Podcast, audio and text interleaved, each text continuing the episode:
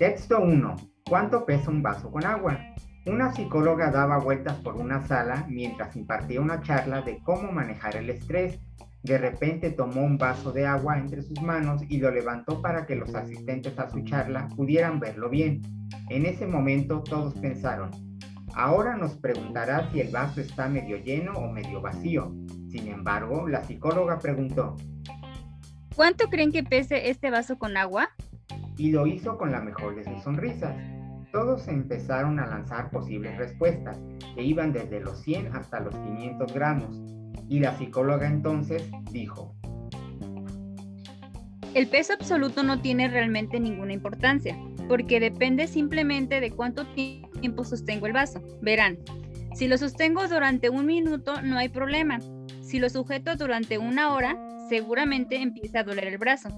Si lo sostengo durante un día entero, entonces mi brazo se quedará entumecido y paralizado.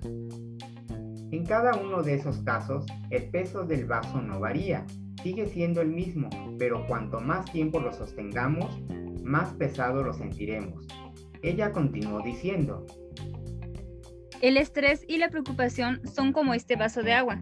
Si pensamos en lo que nos preocupa un rato, no pasa nada. Si pensamos en eso un poco más, comenzará a hacernos daño.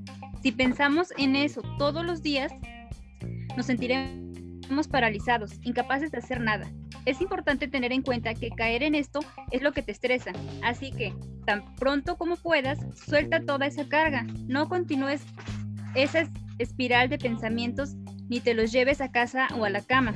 Recuerda soltar el vaso de agua.